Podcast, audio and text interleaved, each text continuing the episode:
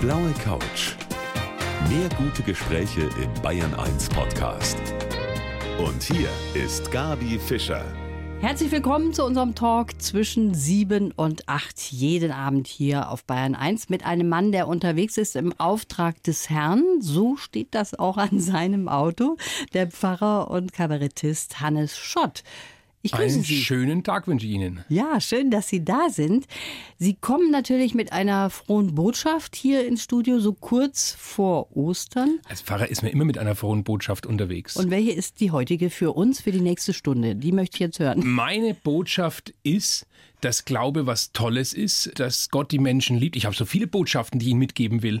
Und dass die Kirche auch, auch wenn es in den Medien gerade manchmal anders ausschaut, eine tolle Institution ist mit tollen Kollegen und Kolleginnen, die da arbeiten. Und ja, wir sind unterwegs im Namen des Herrn und wollen eben den Menschen auch ein glücklicheres Leben schaffen. Das ist doch schon mal etwas. Also Pfarrer und Kabarettist, Ja. wie das zusammenpasst, das müssen Sie mir in dieser Stunde erklären. Hannes Schott bei mir hier auf der blauen Couch. Auf jeden Fall. Ja, wir sind schon alle so ein bisschen im Ostermodus, ist natürlich klar. Morgen ist Karfreitag und heute der Pfarrer Schott auf der blauen Couch. Ich sage dazu, diese Sendung ist aufgezeichnet, denn aktuell steht der Pfarrer in der Kirche und hält seinen grünen Donnerstag Gottesdienst in Bayreuth. Richtig. Richtig, das ist jetzt nicht gelogen, würde ich auch nie tun hier an der Seite eines Pfarrers. Das wäre ja ganz Genau, das furchtbar. wäre auch, wär auch komisch, wenn jetzt irgendwelche Gottesdienstbesucher heimfahren oder irgendjemand fährt an meiner Kirche vorbei im Auto, hört mich und sieht mich drin, weil ich bin nicht überall. Nicht, ich bin nicht der liebe Gott. Das geht halt dann doch nicht. Gründonnerstag, jeder denkt sich, woher kommt denn das eigentlich? Grün hat gar nichts damit zu tun, Kommt von einem altdeutschen Wort, das Gronan heißt, wo auch das Fränkische, ich bin ja Franke, Greinen herkommt. Wir greinen, wir weinen und deswegen ist es der Gründonnerstag. jetzt haben wir das auch dazu gelernt für den heutigen Tag. Viel wird es heute zu lernen geben. Herr Schott, Sie sind ja nicht nur Pfarrer, sondern auch Kabarettist. Und ich habe Richtig. schon zu Beginn gesagt, wie passt das denn zusammen? Naja, ich meine, der Kabarettist hat ja auch was, kann man sagen, so ein prophetisches Amt. Der prangert auch Sachen an, die nicht so gut laufen. Und das macht man ja als Pfarrer sowieso auch. Aber ich bin wenig politischer Kabarettist, muss ich dazu auch sagen. Ich wäre immer politischer, merke ich, bei manchen Strömungen im Lande. Da hält mich dann schon nichts und ich muss was dagegen sagen.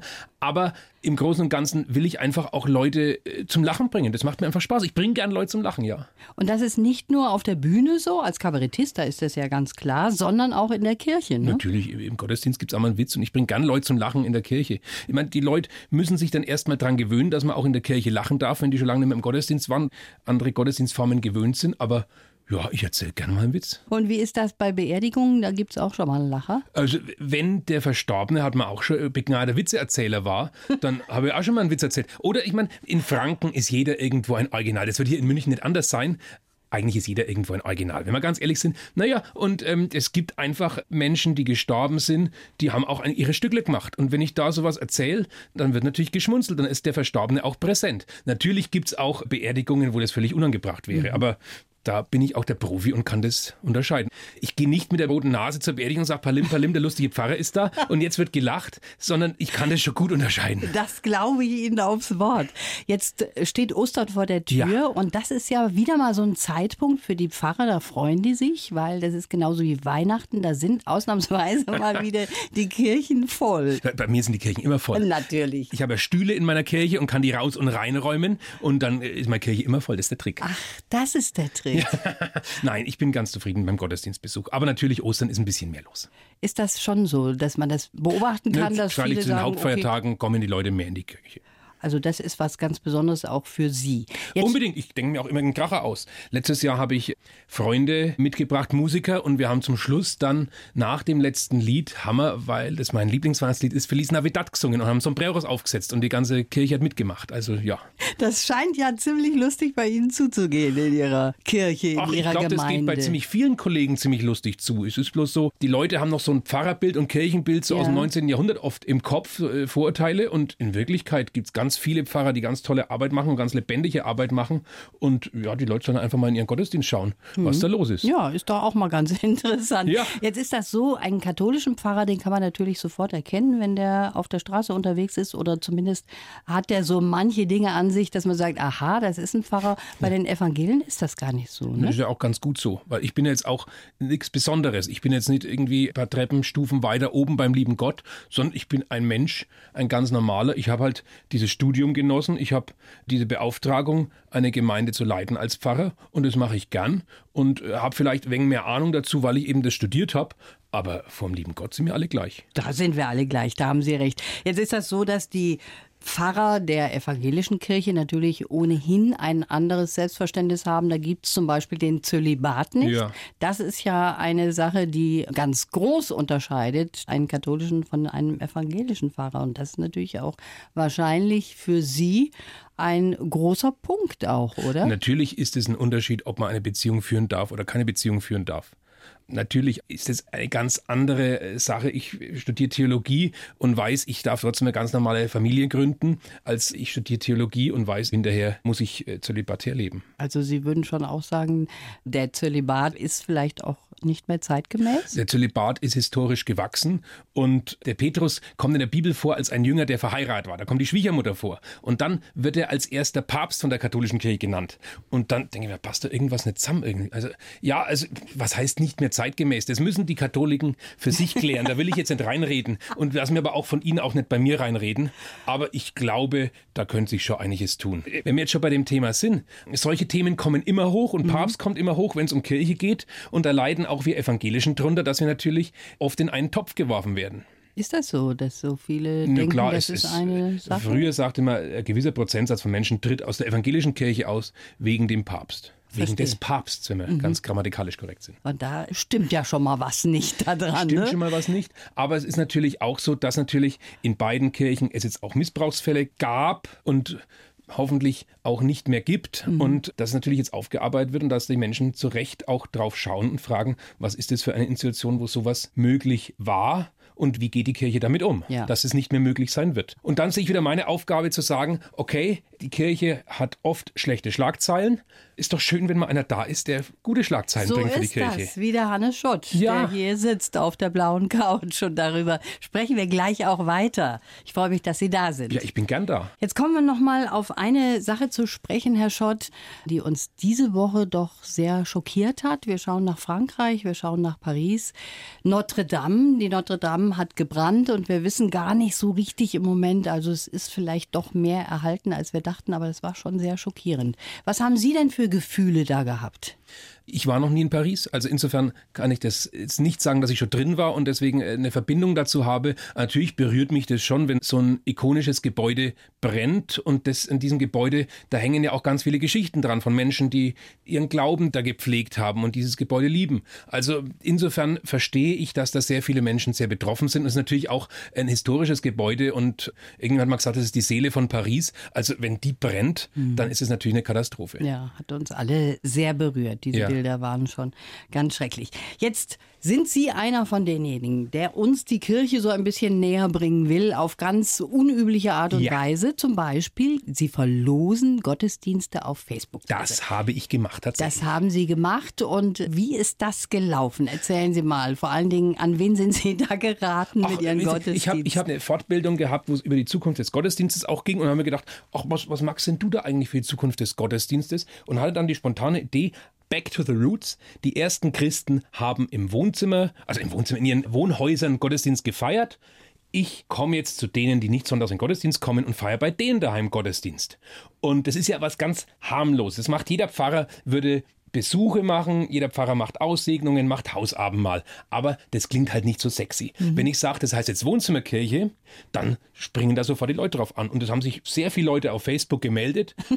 ich wollte erst bloß einen verlosen und habe zum Schluss fünf verlost. Und wo hat er stattgefunden? In Bayreuth. Also ich habe gesagt, ich fahre maximal 50 Kilometer dafür. Okay. Und war dann zuerst bei einer Familie, die das eben gewonnen hat. Also ich habe dann unter allen Bewerbern, habe ich halt dann so Loszettel geschrieben, habe die alle in meine Mütze rein und habe dann bei einem Auftritt mit meinem Duo zusammengebicht, die fünf Gewinner eben rausgezogen und bin dann eben in der Adventszeit, ich habe mir gedacht, im Advent sind die Leute vielleicht auch spirituell empfänglicher, bin ich dann zu denen gegangen und die haben da wirklich toll, die haben Liedzettel gemacht, die haben Musik organisiert, die haben das Wohnzimmer geschmückt, haben mir einen Altar aufgebaut, haben teilweise auch Stuhlreihen aufgebaut, also haben aus ihrem Wohnzimmer eine Kirche gebaut und so haben wir dann gemeinsam Gottesdienst gefeiert. Das ist witzig. Sie haben gesagt, Sie wären auch im Schwimmbad aufgetreten in Wenn, wenn Schwimmhose. die es gewollt hätten, hätte ich auch in der Badehose eine Andacht gemacht, kein Problem. Und äh, gibt es sowas auch in Zukunft oder ist das jetzt Auf jeden Fall. Mal? Ich habe es jetzt zum Valentinstag wieder gemacht, weil mir gedacht habe, was ist so ein Datum? Da haben es eben zwei Paare dann gewonnen. Bei dem einen Paar war ich, habe sie gesegnet, mit denen gesprochen, habe Musik von denen angehört. Bei den anderen, die haben richtig groß Freunde eingeladen, die hatten auch Kinder dort und so. Also war immer ganz unterschiedliche Sachen. Und mir macht es natürlich auch Spaß, mich da einzulassen auf das, was da ist. Und ganz spontan zu gucken, wie ich jetzt diese Leute packe. Bei anderen habe ich mich dann verkleidet und habe einen Engel gespielt mit, mit dem Familienvater und wir haben einen Dialog gemacht. Also echt ganz schön. genau. Und das nächste ist die Idee, die gewachsen ist mit dem Busfahrer, der uns immer zu Konfirmandenfreizeiten fährt dass ich mit dem jetzt mal einen Gottesdienst im Reisebus mache. Der ist am 1. Juni. Jetzt gebe ich jetzt weltexklusiv bekannt, Ja, am 1. Wahnsinn. Juni um 17 Uhr. Und den werden wir auch verlosen in Bayreuth. Der Reisebus hat 45 Plätze, damit ist erschöpft. Und dann werden die Leute einsteigen an einem Ort, der noch bekannt gegeben wird. Und wir fahren eine Stunde im Bayreuther Land rum. Und währenddessen gibt es den Gottesdienst. Schöne Idee. Ich habe jetzt eine ganz andere Idee, Herr Schott. Ja, ich habe nämlich hier unseren Lebenslauf. Und ich hätte gerne, dass Sie den mal kurz vorlesen. Sehr gerne. Ich heiße Hannes Schott und bin unterwegs im Namen des Herrn. Pfarrer ist mein Traumberuf und ein schöner Gottesdienst macht mich glücklich. Wenn die Leute nicht zu uns kommen, komme ich eben zu ihnen. Wenn es gewünscht ist, würde ich auch einen Gottesdienst in der Badehose halten. Auf der Kanzel, im Leben und auf der Bühne, Humor gehört für mich immer dazu. Als Kabarettist will ich manchmal sinnfreien Blödsinn machen, als Pfarrer lieber Sinn stiften. Ach, Sie haben das so schön formuliert, das könnte, also so schön könnte ich es gar nicht formulieren. Wichtig ist mir, dass man auch als Christ ein normaler Mensch sein kann. Ich würde ändern, ein normaler Mensch ist. Was ist denn ein normaler Mensch? Da Jeder. sind wir jetzt bei der Frage Naja, aller jeder, Fragen. ich glaube, jeder hält sich für einen normalen Menschen, aber die anderen sagen, der ist nicht ganz normal. Ach so, ja, das stimmt eigentlich. Die anderen sind es nämlich, die einen Ja. zu einem nicht normalen Menschen machen. Und wenn jemand so ist wie Sie, Sie sagen ja auch, ohne Humor geht nix. Ob das jetzt die Bühne ist, da ist es klar, oder auch die Kirche. Also ich kenne sehr langweilige Pfarrer, muss ich sagen, aber Sie sind ja nun das absolute Gegenteil. Ich kann mir vorstellen, dass da doch viel mehr los ist in Ihrer Gemeinde, kirchlich gesehen, als bei anderen. Nee, aber ich denke, da hat jeder seine Stärken und Schwächen. Ich kann dafür anderes nicht. Verwaltung ist nicht so mein Spezialgebiet und bestimmte Zielgruppen. Da gibt's Kollegen, die können einfach wunderbare Arbeit mit Familien und mit Kindern machen. Oder Kollegen, die haben einfach ein Händchen für die Senioren und so. Oder einfach, die sind begnadete Seelsorger. Das sieht man natürlich nicht in den Medien, wenn jemand da einfach wirklich ein ganz großes Ohr für Menschen hat und ganz nah an denen dran ist. Also insofern, wenn jemand jetzt nicht die besten Gottesdienste hält, dann ist es halt einfach nicht seine Gabe sondern es kann ja auch jemand wirklich mit einer Predigt, die jetzt nicht so rhetorisch geschult ist und es keine Witze drin hat, trotzdem jemanden im Herzen erreichen. Natürlich, da haben Sie vollkommen recht. Ja. Jetzt kommen wir mal zu Ihrer Familie, Herr Schott. Ja, oh. Oh je. Ja. Sie sind einer der wenigen, der von der Familie aus gar nicht so kirchlich geprägt wurde und in diese Richtung geht. Ihr Vater ist, glaube ich, einmal im Jahr früher in die Kirche gegangen und jetzt kommt er jede Woche zu Ihnen. Oh, herzliche Grüße an meinen Vater, dass jetzt im Radio so breit getreten wird. Aber tatsächlich so, also er war nicht der große Kirchgänger, aber inzwischen geht er jeden Sonntag zu mir in Gottesdienst und ist stolz und klopft vorher an der Sakristei und sagt, na, was gibt's Neues? Dann sage ich, ja, passt alles. Bei dir, Vater, passt alles. Und dann geht er in Gottesdienst und damit ist alles gesagt in fränkischer Herzlichkeit. Ja, das ist auch wunderbar. Aber es war nicht so, dass Sie von irgendeiner Seite in diese Richtung gebracht wurden. Überhaupt Sie wollten nicht. Ja Also auch auch erst meine, meine Eltern sind ganz normale äh, fränkische Christen. Auch meine Mutter, mit der bin ich ab und zu mal dann an Gründonnerstag in Gottesdienst gegangen oder so. Aber es ist jetzt nicht so die große religiöse Prägung. Das kann dann eher über Kindergottesdienst, wo ich jahrelang den Josef gespielt habe, wo auch damals wirklich ganz tolle Kindergottesdienstarbeit war mit 50 Kindern. Wir hatten eine Zeit lang vier heilige drei Könige, um alle Kinder unterzubringen. Und eine schöne Anekdote aus der Zeit ist auch, dass ich damals schon leicht, manchmal wenig aufsässig war vielleicht. Und der damalige Kindergottesdienstleiter, der mein jetziger Chef ist, übrigens lustigerweise, der hat damals gesagt, Hannes, Ich sagte, wenn du dich nicht benimmst, dann schreibe ich das Krippenspiel um und der Josef wird am Ende verhaftet. Und das hat gesessen. Also da war ich dann wirklich brav. Das hat mich äh, beeindruckt. Sehr schön. Also Humor gehört immer dazu. Auf jeden Fall. Und darüber Aber vielleicht hat er es gar nicht lustig gemeint. Ja, das wissen wir gar Das nicht. Ne? Sie haben es ja nicht ausprobiert dann, Nein, nein, aber spannend, wie dann dieses Krippenspiel ausgehen lässt. Ja, aber das sieht man, man hat auch als Pfarrer einige Möglichkeiten, um Jugendliche ein bisschen einzuschüchtern. Herr Schotz, im letzten Jahr waren Sie im Wahlkostüm unterwegs und haben Wahlwerbung für die evangelischen Kirchenvorstandswahlen gemacht. Und das ist herrlich, das kann man sich noch anschauen. Ja, da gibt es auf YouTube. noch Videos. Da gab es eine tolle Werbefirma aus Kempten und die haben eben einen lustigen, die grüße ich alle hiermit, die haben einen ganz einen lustigen Pfarrer gesucht, der sich halt einfach in ein Wahlkostüm steckt und dafür Kirchenvorstandswahl Werbung macht. Und da bin ich eben in diesem Wahlkostüm in Kempten rumgezogen und habe Menschen motiviert zu wählen und habe da ganz lustige Begegnungen gehabt auch. Und hat das auch so ein bisschen Überwindung gekostet oder ist Ihnen das wurscht, wie Sie auftreten? Doch, natürlich kostet mich das Überwindung und natürlich habe ich natürlich irgendwelche Hemmschwellen, da Leute anzusprechen, aber so ein Wahlkostüm ist ja auch Schutz irgendwie. Genauso wie, wie der Kabarettist auf der Bühne. Es ist ja dann doch irgendwo geschützter Raum und man hat eine gewisse Distanz und ist nicht ganz nah an den Menschen dran. Und das hat halt einfach wahnsinnig Spaß gemacht. Es war ein unglaublich heißer Tag. Ich habe, glaube ich, fünf. Kilo in diesem Wahlkostüm gelassen und ähm, war aber auch ganz gut. Ich meine, ich hoffe ja, dass die mich als Kirchenwahl jetzt nicht wegen meinem Gewicht gebucht haben, sondern wirklich wegen meiner kabarettistischen Fähigkeiten. Aber das werde ich auch nie herausfinden. Auf jeden Fall gibt es die Videos noch und die sind ganz toll geworden und es war ein tolles Team und hat viel Spaß gemacht. Und das kann man sich auch noch anschauen Ja. und das macht wirklich Spaß. Das sind ganz kurze Videos. Wir sprechen gleich weiter. Der Hannes Schott bei mir hier auf der blauen Couch. Ist ein Mann, der hat so einen ganz besonderen Draht nach da ganz oben, würde ich heute mal sagen. Mein Gast auf der blauen Couch, der Pfarrer und Kabarettist Hannes Schott. Jetzt haben wir schon über den Pfarrer Hannes Schott gesprochen. Jetzt möchte ich doch mal ein bisschen was über den Kabarettisten auch hören. Sie sind Mitglied beim bayerischen Pfarrerkabarett Das Weiß-Blaue Bäffchen. Seit Ja. 2012 sind Sie da dabei. Aktuell mit vier Pfarrern und jetzt gibt es ein neues Programm. Jetzt gibt es ein neues Programm. Ein Bäffchen ist übrigens dieses Ding, was einem evangelischen Pfarrer zum Hals raushängt. Und wir bringen halt die Sachen auf die Bühne, die Pfarrern auch mal zum Hals raushängen. Und jetzt gibt es das neue Programm, das Pakt der guten Hoffnung.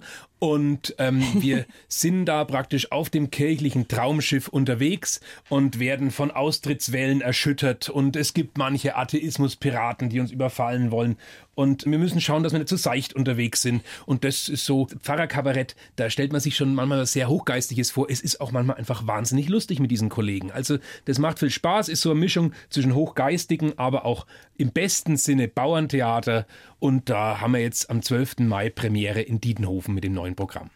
Vier Pfarrer sind außer Ihnen dabei oder ist es insgesamt? Momentan sind wir zu viert. Wir haben tatsächlich wegen personale Stürme auch gerade, Aha. da einer äh, rausgegangen ist und wir jetzt nach Nachfolgern gesucht haben und da noch nicht so ganz fündig geworden sind, weil das muss natürlich auch von der Chemie her passen, das muss auch vom Humor her passen und da sind wir gerade noch unterwegs und suchen gerade noch einen jungen Pfarrer oder eine junge Pfarrerin, die sich uns da anschließen will. Okay. Und ist das ökumenisch oder ist Das das, ist rein evangelisch. Ich glaube, für katholische Kollegen ist es immer ein bisschen schwierig, da da noch eine andere Hierarchie ist.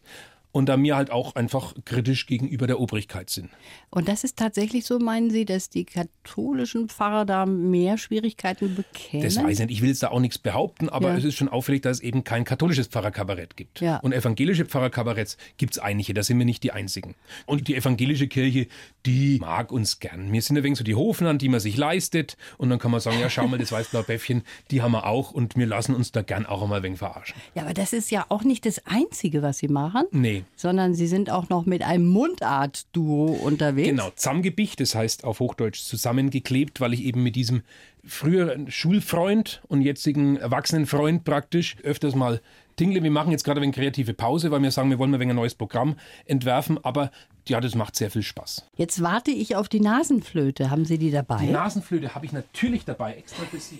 Ich bin sehr gespannt, Herr Ja, Schott. aber was soll ich jetzt damit machen? Was macht man denn mit einer Nasenflöte? Spielen. Ja, dann Sie dürfen spielen sich Sie was mal. wünschen. Irgendeinen Song? Irgendeinen Song, den ich aber auch kennen muss. Ah. Nichts zu aktuelles, da bin ich nicht so ganz firm. Wir machen jetzt Wunschkonzert. Also die Nasenflöte ist ein Holzteil mit verschiedenen Einkerbungen Ja. und das spiele ich eben auch auf der Bühne. Aber ich mache auf der Bühne noch andere Sachen, da kommen wir vielleicht noch dazu dann, ja. Und haben wir von den Beatles was? Von den Beatles. Haben wir bestimmt was von den Beatles. Ja, dann. Ähm,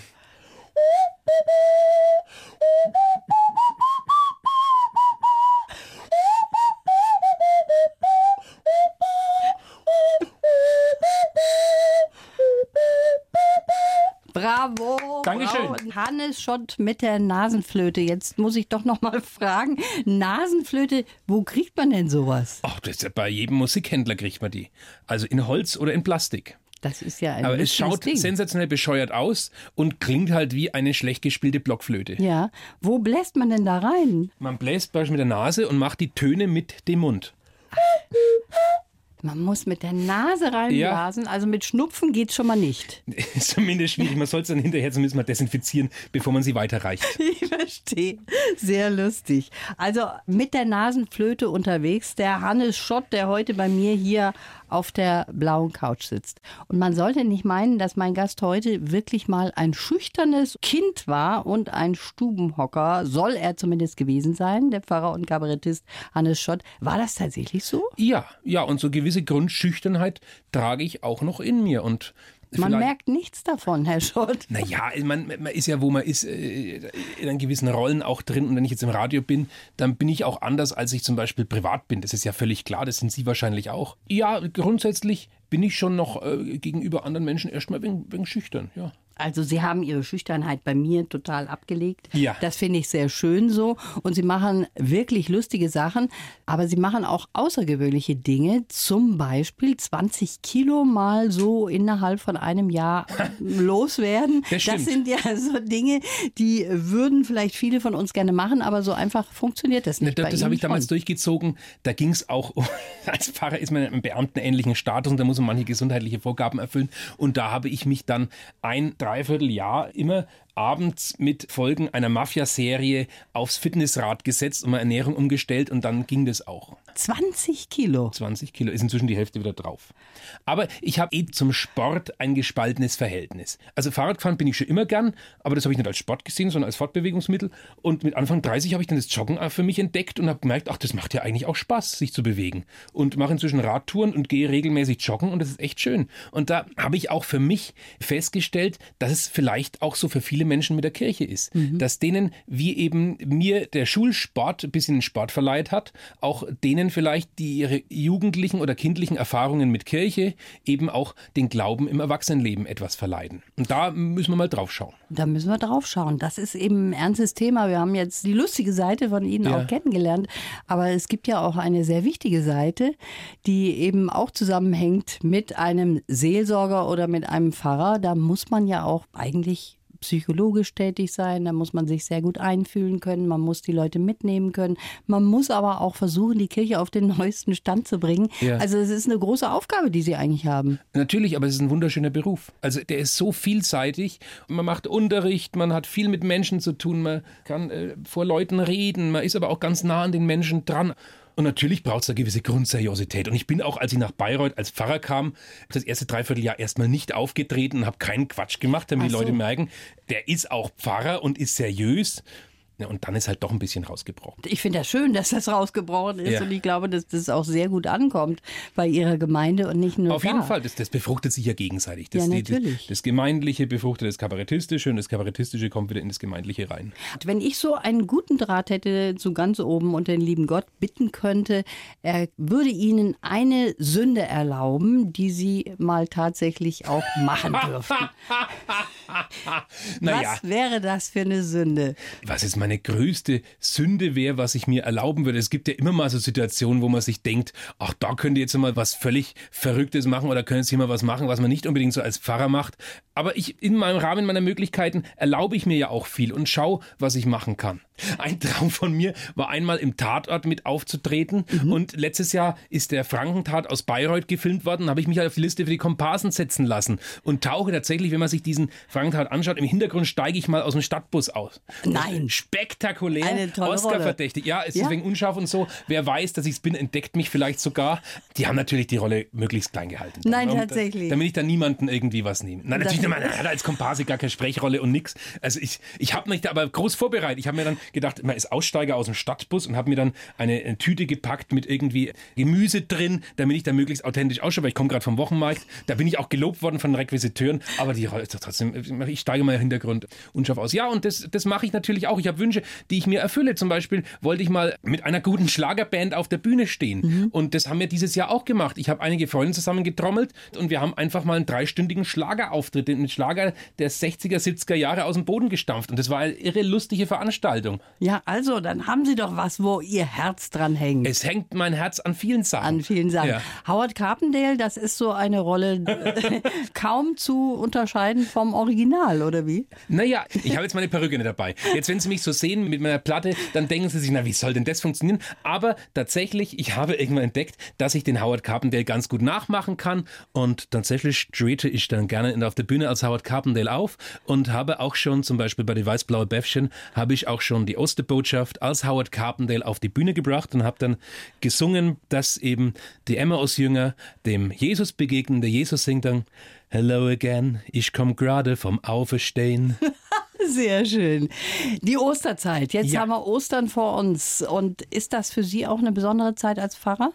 Der Ostersonntag beginnt für mich um 4 Uhr mit dem Aufstehen, weil um 5 Uhr ist Osternacht mhm. in der Kirche. Und dann gibt es Osterfrühstück mit der Gemeinde. Und dann habe ich mal noch kurz ein paar Minuten ähm, durchzuschnaufen und setze mich da traditionell meistens nochmal in die Badewanne, um einfach nochmal Weng runterzufahren. Dann ist um 9 Uhr der Hauptgottesdienst, da bin ich eine Taufe und dann geht es weiter. Dann bin ich aber von den Täuflingseltern zum Mittagessen eingeladen. Dort werde ich dann hingehen und dann ist mal Zeit auch für die Familie und dann, ja, dann kann ich Ihnen nur ein frohes Osterfest wünschen. Hoffentlich haben Sie nicht allzu viel zu tun und können sich zwischendurch auch mal zurückziehen. Aber ich habe so das Gefühl, Sie sind ein Mann, da ist die Batterie immer auf 100 Prozent, oder? Also das merke ich auch im Laufe des steigenden Alters, dass ich einfach auch Ruhezeiten und Auszeiten brauche und mir diese Ruhe gönnen muss. Und dann kann die Batterie auch wieder aufladen steigenden Alters. Wie alt sind Sie? ich bin 38. Also wenn man so alt ist, dann braucht man natürlich auch ab und zu mal Ruhezeiten. Auf jeden Fall. Ich danke Ihnen, dass Sie gekommen sind. Sehr gern. Ich wünsche Ihnen auch ein paar schöne Feiertage und allen Hörern und Hörerinnen ein frohes und gesegnetes Osterfest. Die blaue Couch. Der Bayern 1 Talk als Podcast. Natürlich auch im Radio. Montag bis Donnerstag ab 19 Uhr.